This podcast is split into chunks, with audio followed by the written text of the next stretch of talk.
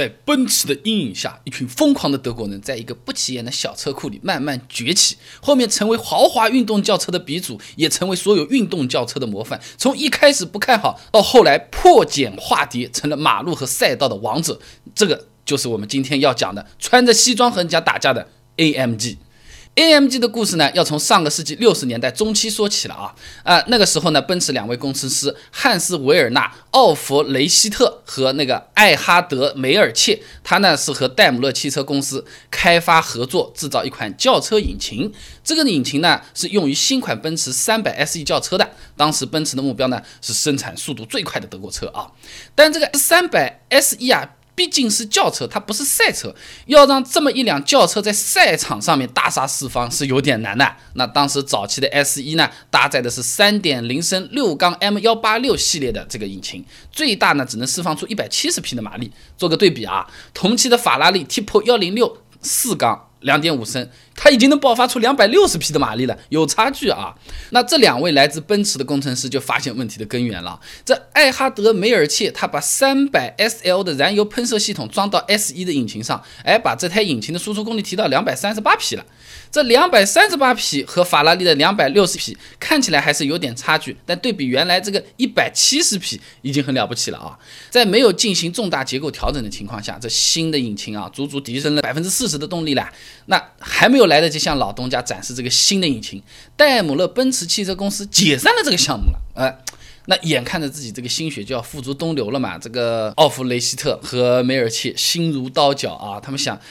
要么我们下班之后自己车库里搞搞啊，继续研发改装这台引擎，还挺有意思的。那当然了，奔驰是不会给钱了，也不会给技术支持了。不过运气挺好，你这引擎开发还比较顺利的。那一九六五年的时候呢，他们在一辆三百 S e 轿车上面呢搭载了这款四座型的引擎，哎，让他去参加 DTM 房车赛了啊。那由于这辆改装车它是没有获得奔驰的授权的，他们拿来参赛的这个加料版的这个三百 S e 实际上是有法律风险的啊。不过好在回报也是比较丰厚啊，他们的秘密赛车赢了十场比赛啊。不过，即便是这样，有点成绩，奔驰公司呢也没给这个项目足够的重视啊。这个奥弗雷希特和梅尔切呢，也就是获得了一个奔驰精英性能优化工程师的这么一个称号啊。这样呢，也是不可能让他们满足的。他们的这个目标呢，是赋予家用车以赛车一般的这种性能啊。一九六六年，果然辞职离开奔驰啊。毕竟在这个一个不能发挥自己特长的公司，又有什么意思呢？同时，这个奥弗雷希特和他的好基友，哎，梅尔切，你也走，哎。都一起离开公司了，嗯，我们一起来搞一搞，他们两个就开始创业了。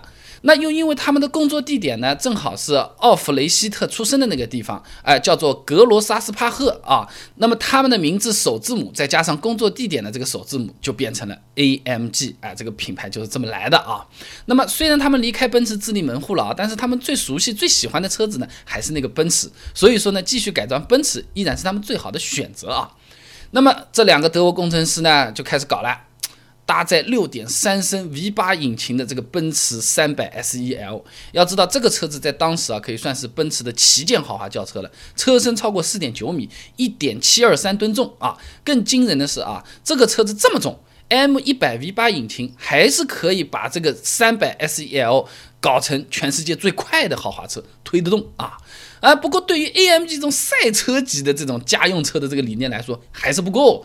AMG 呢，把 SEL 的引擎像掏内脏一样的全都给它拆了出来啊，怎么什么更换定制的活塞、摇杆、凸轮轴，焕然一新的引擎啊，把排量搞到恐怖级别的六点八升，马力四百二十八匹啊！而且这个引擎还不是他们唯一改的东西，那还要增加抓地力的，轮胎也换掉了啊，更宽。铝合金定制部分车辆的这种外观做了好多事情。那么，一九七一年，哎，这个三百 SEL 呢，就有个绰号叫做“红猪”，哎，在比利时的那个赛场上亮相了。实际上，这个红猪啊，是大家的对它的一种蔑称，是一种鄙视的称呼啊。而这个外形嘛比较怪，全身嘛是红颜色的。这个三百 SEL 进入这个赛场大门的时候，边上的都嘿 嘿 啊，都是这样的。看看啊，Red Pig 是这么个意思啊。啊当时大家都以为这个车子是来呃观礼的这么一个车啊，这个秀一下的啊。毕竟这个接下来有一场二十四小时的耐力赛的。哎，不过人家就没想到，这个看起来像科学怪人弗兰肯斯坦一样的这么个怪东西啊。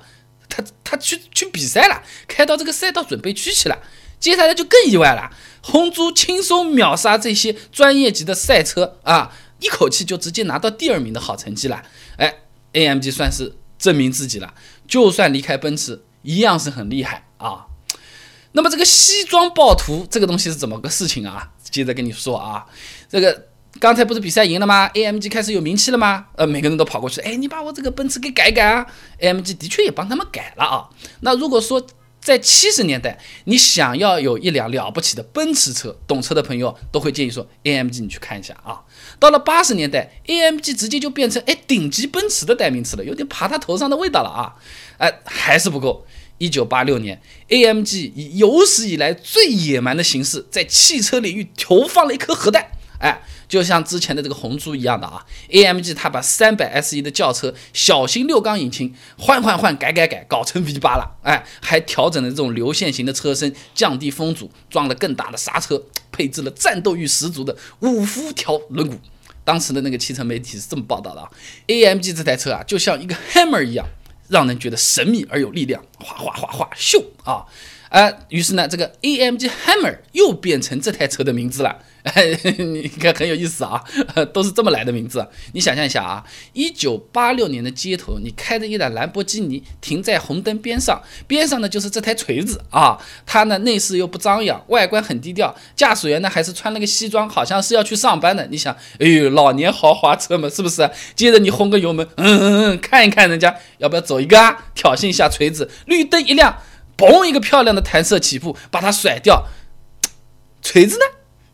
好像在我前面嘛，竟然还有这种事情！油门再加，踩到底也没追上，什么情况啊？人家上班用得着那么急吗？就是那一年的锤子，一辆比兰博基尼 Countach 还要疯狂的家用车，五秒内完成零百加速。最高时速甚至能达到每小时两百八十六公里啊！因为这个锤子自身的这个矛盾的这个特点啊，穿了个西装，哎，跑得比运动跑车还快的这个有意思的地方啊，从一九八六年开始，AMG 正式被人家以西装暴徒的形式记住了。这边是一个大侠。我这边是领带，以及准备上班，一掌把人家推开，吸在墙上的那感觉很爽，很多人就喜欢这个啊。